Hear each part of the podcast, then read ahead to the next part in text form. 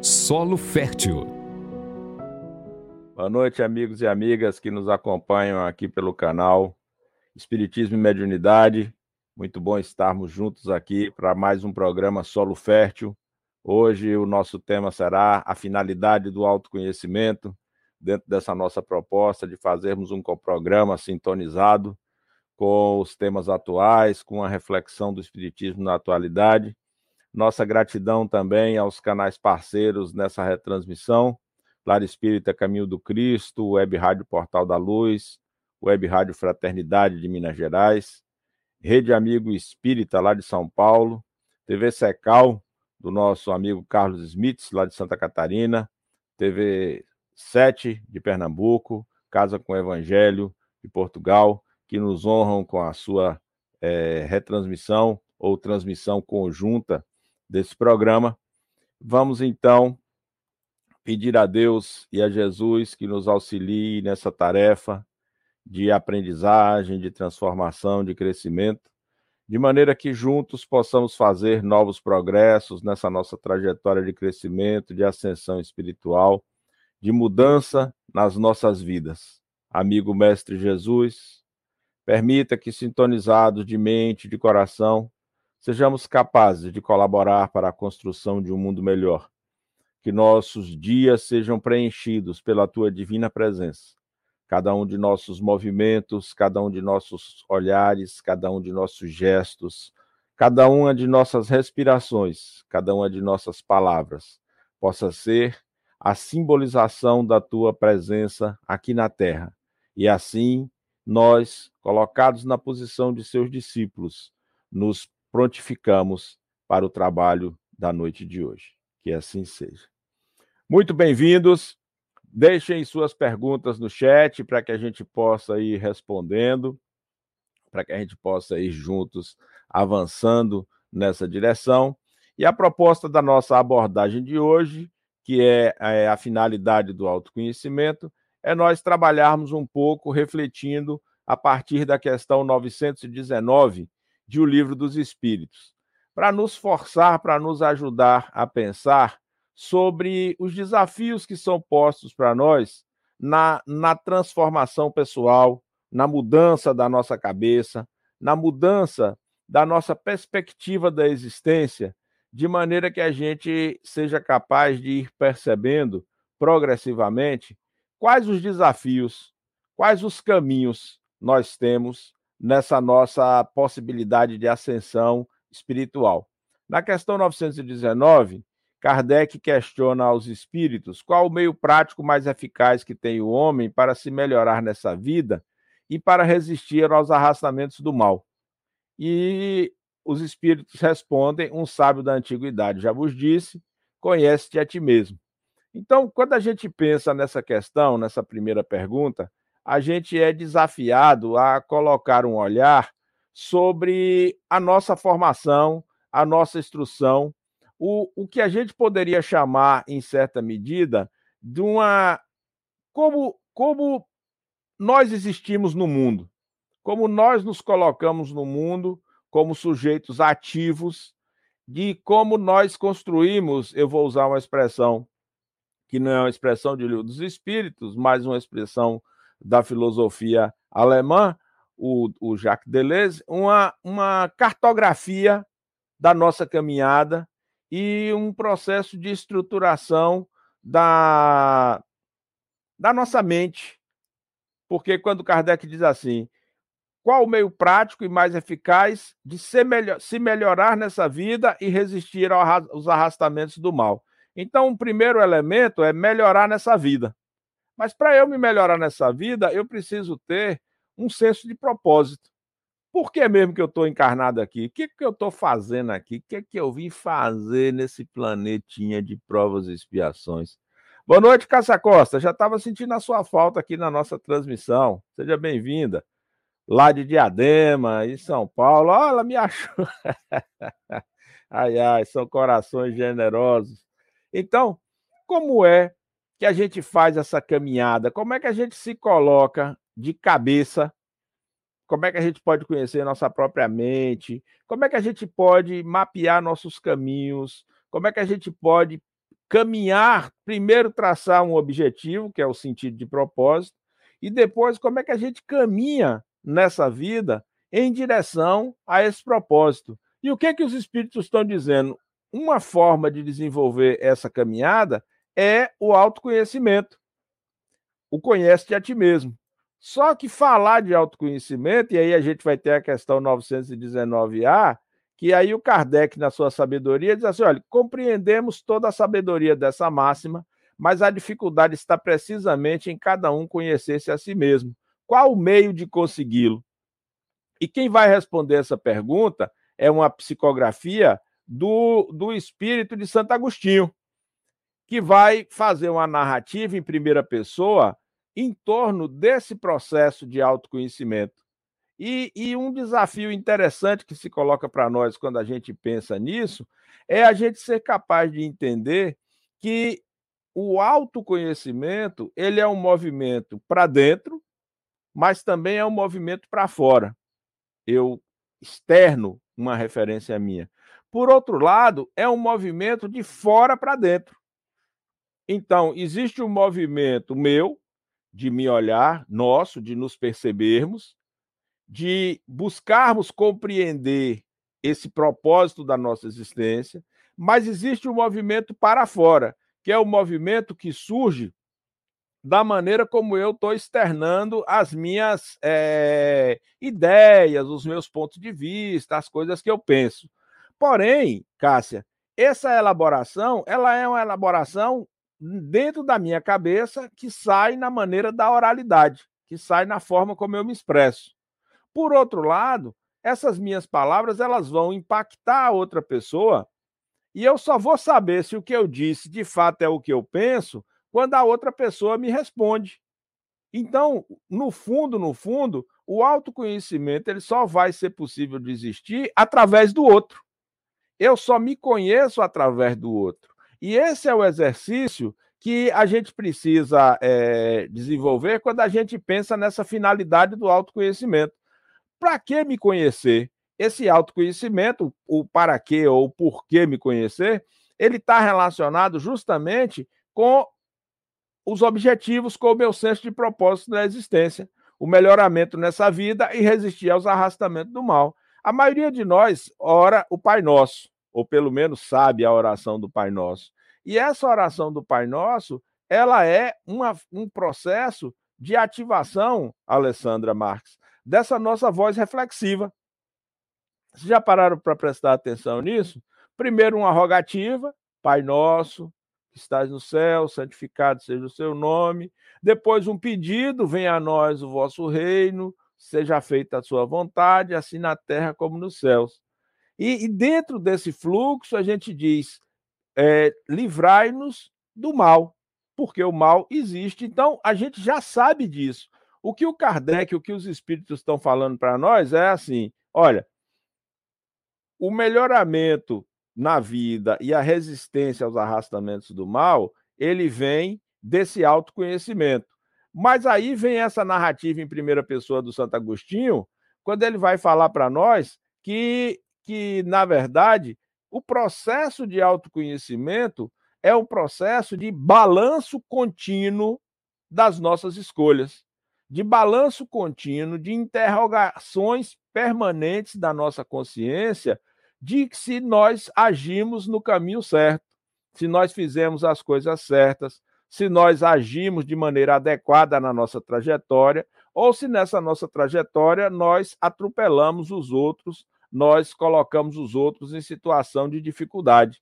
E esse processo de autoconhecimento, a Joana de Ângeles também nos ajuda nessa reflexão, quando ela diz que essa conquista da consciência, ela é uma grande vitória para nós. Então, nós sabermos transitar pelos impulsos, pelos instintos, perceber o que nos atrai, perceber o que mexe com a gente, perceber o que nos move, perceber os que, o que nos magoa, o que nos machuca.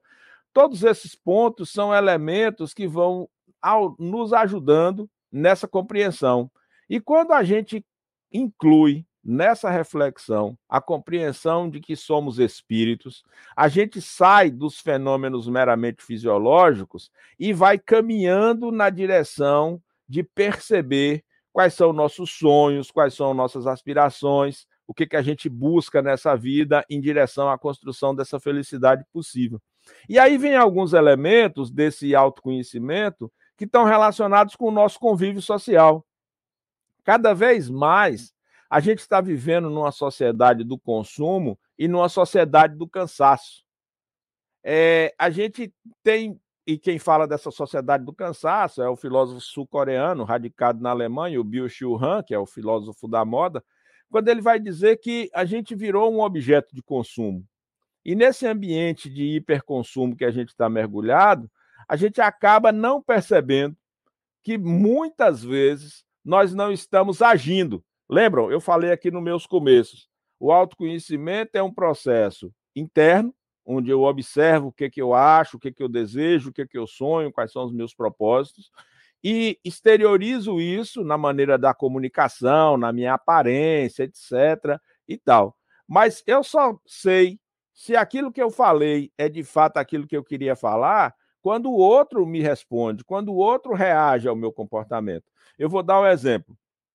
Eu me organizo todo para sair para o trabalho, arrumo, é, coloco cada um dos meus 10.550 fios de cabelo na posição, tento verificar onde é que estão os fios pretos para eu colocá-los em evidência, para as pessoas não acharem que eu estou com o cabelo totalmente branco, organizo, arrumo a barba, etc., limpo óculos, me organ...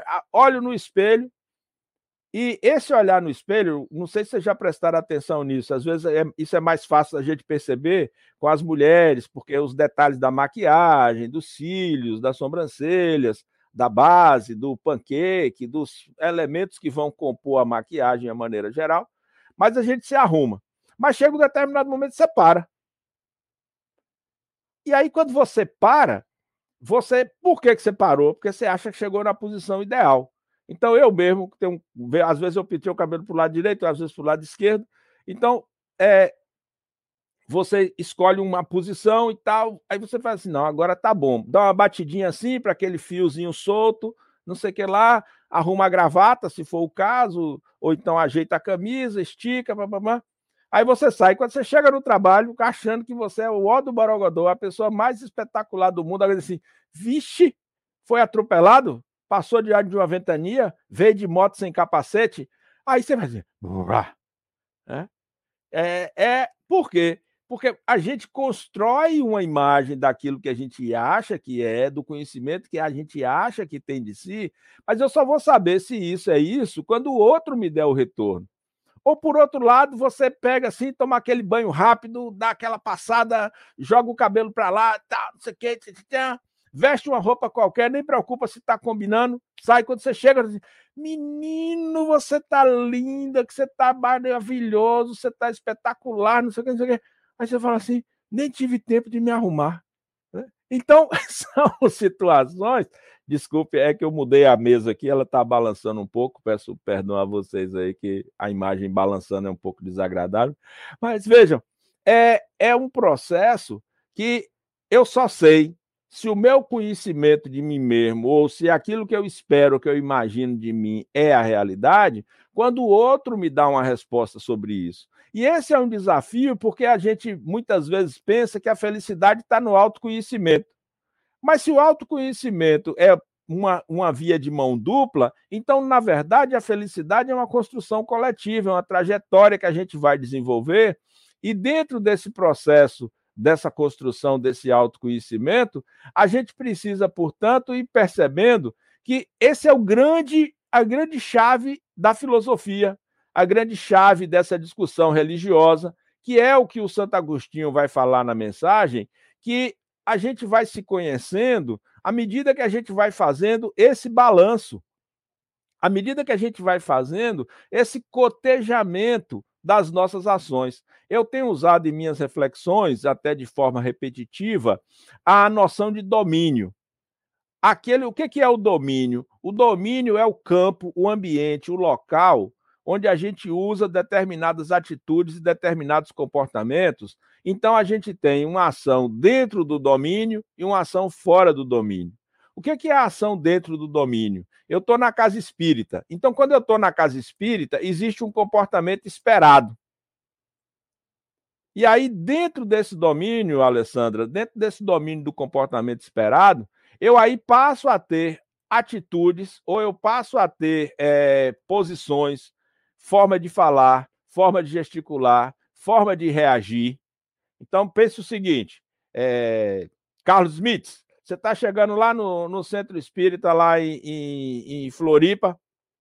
Não sei se você está em Florianópolis mesmo, mas se tiver, você está chegando lá na Federação Espírita em Floripa, e aí na hora que você entra no salão doutrinário, aí vem de lá um sujeito distraidamente, sem prestar atenção em nada, correndo para resolver um problema, dá um encontrão em você, lhe empurra assim quase um metro de distância, aí você para, vem assim aquela reação, e você pensa assim, não, estou aqui no centro, estou chegando, esse ali é fulano que foi lá, que está correndo, porque o cabo do som quebrou, daqui a pouco é hora da palestra, ele tem que substituir e tal, não sei o quê.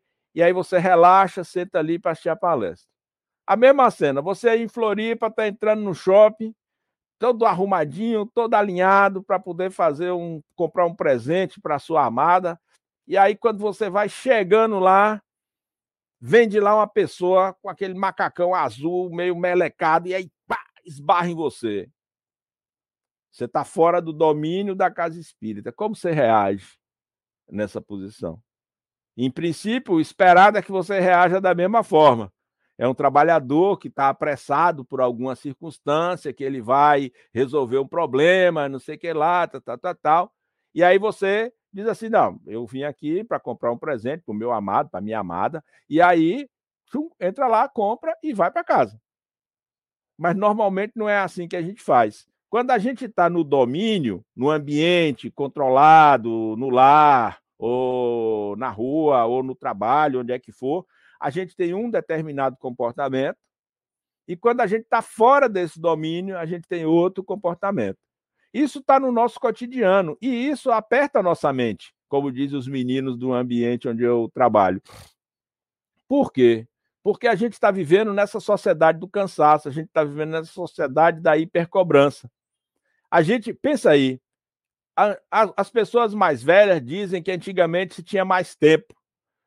Hoje, é, a gente acha que não tem tanto tempo. Cássia está fazendo um comentário aqui, deixa eu ver o que foi que ela falou. A ideia é que ele brinque de enforcadinho com ele. Gostei, Cássia. Ah, pega no pescoço e dá vontade de lhe enforcar. É verdade. Então, o que, que acontece conosco? Essa nossa sociedade do cansaço, esse nosso tempo acelerado, ele está tirando de nós essa voz reflexiva. Ela está tirando de nós isso que o Santo Agostinho vai falar conosco, que é esse tempo da reflexão, esse tempo do ócio, esse tempo para nós mesmos. Por quê? Porque como a gente está vivendo numa sociedade hiperacelerada, a gente fica querendo que chegue logo a sexta-feira. Eu que faço duas lives sobre o do Prece pela Paz no outro canal, é, no Renovando Consciências, é, eu faço uma live 17h45 da sexta e 6 horas da manhã da segunda. A gente tem uma noção psicológica de que o fim de semana, que o feriado prolongado, é um momento de descanso. Mas se você for prestar atenção, o nosso final de semana ele é tão corrido quanto a nossa semana. E aí, quando chega na segunda-feira, você chega com aquela sensação de que desperdiçou o final de semana. Às vezes a gente planeja alguma coisa, ah, eu vou sair. Aí, Cássia, que mora em São Paulo, eu não conheço São Paulo e suas cidades, vou falar aqui aleatoriamente. Vai para Santos, para o litoral paulista, para lá e tal. Aí, um engarrafamento monstro. Você passa horas no engarrafamento, chega na praia, não tá legal, você não curtiu, aí você volta na segunda-feira, você tá com aquela sensação de que você perdeu tempo. Quando a gente pensa nisso à luz desse autoconhecimento, a gente vai ver que, na realidade, a gente está vivendo numa, num turbilhão, sem parar para pensar. A gente precisa se dar o tempo do descanso, o tempo do ócio, o tempo da meditação, o tempo da oração. Esse tempo reflexivo para a gente fazer esse balanço do nosso propósito, que é o que o Santo Agostinho está falando. Na medida em que a gente vai olhando o que a gente fez, se a gente faltou com algum dever, se alguém tem motivo para se queixar de nós, se alguma das nossas atitudes, se algum dos nossos comportamentos levou as pessoas é, a se sentirem mal. E assim a gente vai chegando nesse ponto do, do autoconhecimento. Ele vai dizer que todas as noites antes de se deitar, ele fazia um balanço das suas ações, verificava se fez alguma, alguma coisa censurável, verificava se ele tinha adotado alguma atitude que, porventura, pudesse ter provocado no outro alguma reação desagradável. E ele pensa assim, de uma forma é, mais radical. Se hoje fosse meu último dia aqui no planeta e eu tivesse encerrando a minha existência, será que eu estaria pronto para chegar diante de mim mesmo no espelho da revisão da minha encarnação e fazer um balanço das coisas que eu fiz? De atingir as metas que eu falei que ia atingir? É por isso que eu falei antes aqui, quando eu estava nos começos, quem está chegando agora depois assiste para poder pegar o fio da meada. A nossa cabeça como é que ela está, como é que a gente está raciocinando, refletindo, tendo coragem para enfrentar os desafios da vida, reconhecendo as limitações, os problemas da nossa existência, abrindo espaço para o amor, etc. E o caminho percorrido, que eu usei a expressão do Deleuze, uma cartografia do caminho do filósofo, né, Deleuze. Então, o que que o que que a gente está fazendo? Qual a finalidade da minha existência? O autoconhecimento ele vem, portanto, para ser essa chave de compreensão da realidade, para ser essa chave de compreensão da nossa passagem de tempo aqui na Terra e de como isso e de como isso impacta nas nossas escolhas, de como a gente se coloca diante dessas escolhas e, e como é que a gente vai fazer com esses ensinamentos para, para poder é, transitar. E aí é, tem uma, uma fábula que ela é contada pelos gregos, pelos romanos e também é contada pelos africanos.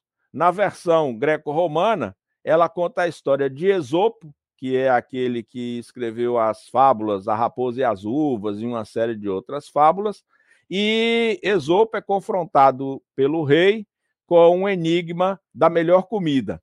Da mesma forma, nós vamos encontrar na filosofia africana a imagem de Orumilá, que, diante do seu, do seu processo de aperfeiçoamento, na escolha daqueles que seriam os guardiões do terreiro, ele é chamado por Obatalá para poder é, viver os desafios, não somente ele, como outros que tinham que passar por aqueles desafios de demonstrarem que seriam capazes de assumir o papel de guardião.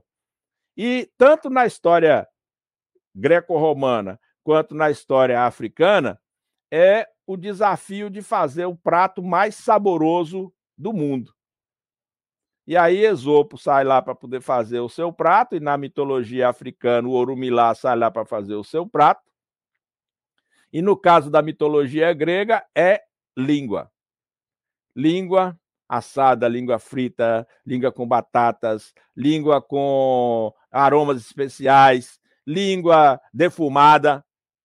E na filosofia africana de Orumilá, é língua temperada com inhame, com iguarias especiais de sabor especial. O rei come de um lado, o batalá come do outro lado, e acham o prato espetacular. Aí, quando eles estavam pensando, tanto Esopo como Orumilá, que eles seriam agraciados, aí o rei, de um lado, e o Batalá no outro, diz: Agora eu quero que você me faça o pior prato. Ele sai e trazem coberto com linho. Olha, Cássia não gosta de língua, hein? Mas língua é especial. E aí eles trazem coberto com linho e quando destampam, lá na África e lá na Grécia e lá em Roma, língua. Língua de touro. De um lado, língua de boi, do outro lado. E o Batalá come e aí assim, mas sim. E aí o Batalá percebe, e o rei percebe que eles deveriam tanto Esopo ser exaltado quanto Orumilá ser o guardião. O que é que essas duas histórias nos permitem perceber? Que, primeiro, que a língua representa o uso do animal.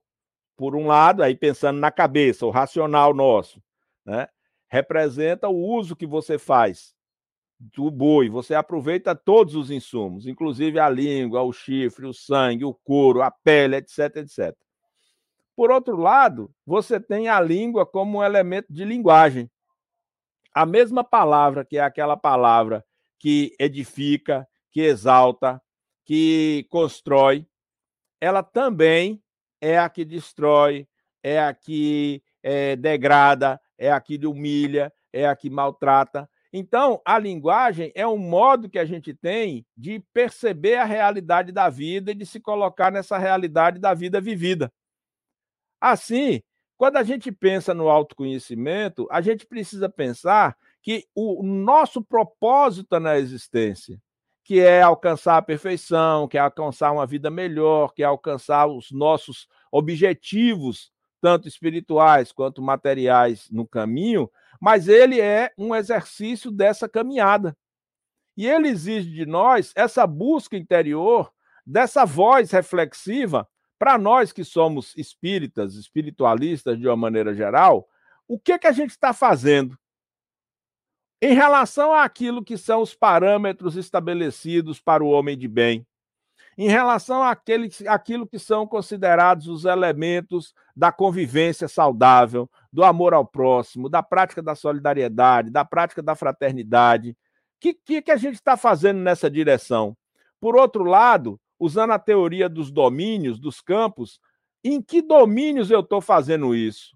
Eu estou conseguindo colocar em prática aquelas coisas que eu já sei em teoria? Eu estou conseguindo perceber no meu cônjuge, na minha companheira, no meu companheiro de vida, um processo de objetivos em, na mesma direção? Eu estou conseguindo superar aquela dimensão é, mais terra-terra enquanto eu compreendo que sou espírito encarnado, preso ao corpo físico, mas eu consigo caminhar na direção de ampliar essas minhas emoções, de ampliar esses meus processos na direção do outro, na, na compreensão do outro, como alguém que está comigo nessa caminhada, também aprendendo, também tateando, também enfrentando as suas limitações, também enfrentando as suas dificuldades. Esse é um dos caminhos, porque o, o que que os espíritos nos dizem, o que que mais especificamente Santo Agostinho nos diz? Que eles estão chamando a nossa atenção com o fenômeno espírita para que a gente possa perceber que a gente é mais do que o corpo físico, a gente é mais do que a existência material, que nós somos seres que estamos transitando entre os dois mundos continuamente. E isso precisa ter um impacto, Cássia, é, na nossa forma de caminhar, na nossa forma de enxergar o mundo, na nossa forma de nos é, relacionarmos com as outras pessoas, mas também nessa construção dessa percepção de nós mesmos, desse sentido da nossa vida e de como isso se externa para as outras pessoas, mas também como a resposta dessas pessoas diante das minhas ações ela impacta no meu caminhar, na minha trajetória e no meu processo de aprendizagem, de crescimento e de transformação. Por quê? Senão, a gente mergulha nessa sociedade do cansaço e perde esse tempo reflexivo.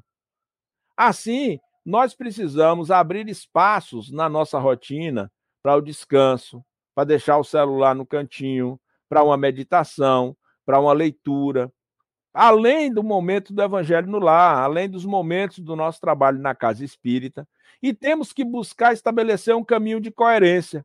Eu brinquei aqui com o Carlos Smith, o comportamento que nós temos na casa espírita precisa espelhar-se no comportamento que a gente tem fora da casa espírita.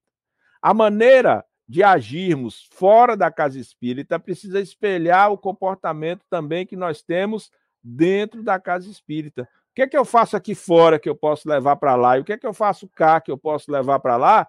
Numa construção desse eu mais inteiro que a gente está buscando. E o desafio é um desafio de várias encarnações, porque aí a gente pensa um pouco no sentimento de culpa, a gente pensa um pouco na vergonha, e tudo aquilo que nos deixa envergonhado são pontos que a gente já está consciente e apto para transformar e para melhorar. Assim que eu finalizo, relembrando que o Kardec nos diz como questão, a questão 919 do Livro dos Espíritos, quando ele pergunta o meio prático e eficaz para melhorar nessa vida e resistir aos arrastamentos do mal. E o espírito, os espíritos respondem que é o conhece-te a ti mesmo. Então, a finalidade do autoconhecimento é a nossa melhoria contínua e a resistência aos arrastamentos do mal, o que significa, em certo sentido, caminharmos para a prática do bem, fazendo cotidianamente esse balanço das nossas escolhas, fazendo continuamente essa revisão. Minha avó dizia assim: ora quando deita e ora quando acorda. E aí ela brincava e dizia: Você orou? Não. Então dormiu como um burro e acordou como um cavalo, na sabedoria de uma senhora que nasceu lá no começo do século XX. Então, às vezes a gente fica procurando lá longe, lá fora, a resposta que está dentro de nós. É como a, a fábula da língua. O prato é o mesmo, mas aquele que está consumindo é diferente. O dia de amanhã é sempre um novo dia de oportunidade. O Mohamed Ali, quando ele se tornou praticante do Islã, ele cunhou uma frase que ele repetia várias vezes. Se você pensa aos 50 anos e age aos 50 anos da mesma forma que você pensava e agia aos 20, você perdeu 30 anos da sua existência. Então, o autoconhecimento é uma forma da gente se transformar, da gente aprender, da gente ir se melhorando e resistindo aos arrastamentos do mal. Olha, a Cássia está dizendo aqui, ó, minha mãe fala assim, pois é, como minha avó era conquistense, sua mãe também é daquela região, pode ser que elas tenham tido as mesmas professoras que ensinaram essas lições de vida eterna. Bom, pessoal, é Momento de interação. Perguntas e respostas.